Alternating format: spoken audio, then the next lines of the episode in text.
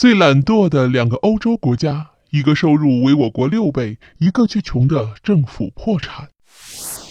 纵观世界历史，“勤奋”二字几乎是每个民族得以立足和发展的必要前提。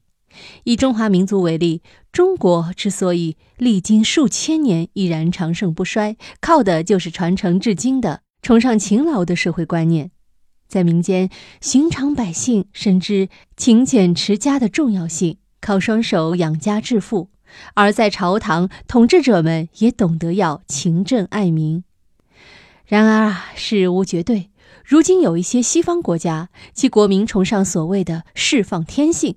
甚至还以好逸恶劳为荣，其中最为典型的两个国家，当属荷兰与希腊这两个欧洲懒国。不过有意思的是啊，这两个国家的人虽然都比较懒惰，但是发展现状却截然不同。一个呢经济发达，人均收入为我国七倍；另一个却早已入不敷出，就连政府都已经宣告破产。荷兰正式名称为尼德兰王国。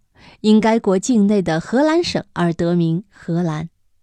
荷兰是一个有着悠久历史的国家，在大航海时代，荷兰凭借其得天独厚的地理位置，迅速成为这一时期的领头羊和佼佼者。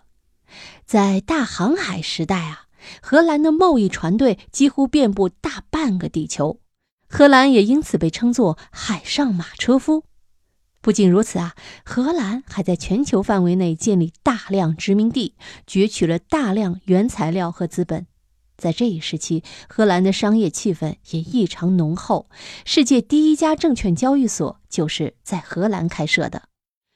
不过呢，随着时代变迁，荷兰逐渐丧失了海上霸主的地位。如今的荷兰只是欧洲的二流小国，国土面积仅有四点一五万平方公里，而其中有五分之一的国土都还是通过填海造陆的方式人为增加的。在这样的背景下，荷兰民众却依然不求上进，曾经的商业帝国堕落为如今欧洲最懒惰的国家之一。根据相关数据。目前，荷兰人每周平均工作时长不到二十七个小时，去掉周末两天和工作日中的午休时间，荷兰人平均每天只需要工作四个多小时。此外，荷兰拥有高额且完善的社会保障和福利制度，这也让荷兰人生活得非常安逸。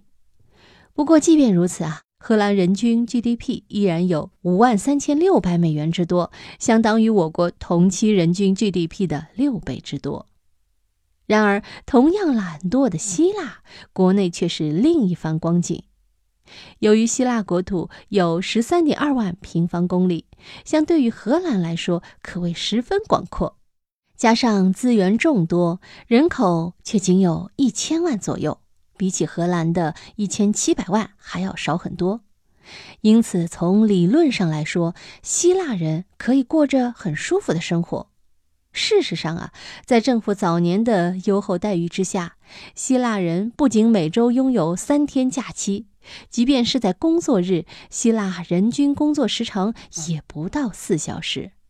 随着时间推移，懒惰的希腊人竟然纷纷选择主动失业在家。依靠政府津贴生活，就这样不思进取的希腊人，最终使得政府不堪重负，被迫宣告破产。一些国际经济媒体甚至还将希腊列为了欧洲五国之一，意思是，在欧洲像猪一样懒惰的国家。那么，希腊为何不能像荷兰那样坐享附庸呢？原来，荷兰依靠当年积攒下来的丰厚资本，不断推行各类科学研究和工业革命。国内大部分产业都已经实现高度自动化，很多工作完全可以由机器自动完成，对劳动力的需求量大大减少，反而能创造更高的价值和利润。反观希腊呢，压根就不具备这种坐享其成的条件，却不顾实际的自我放纵。既没有拿得出手的工业产品，又没有高附加值的农业产品，自然只能越过越穷啊！密室里的故事，探寻时光深处的传奇，下期咱继续揭秘。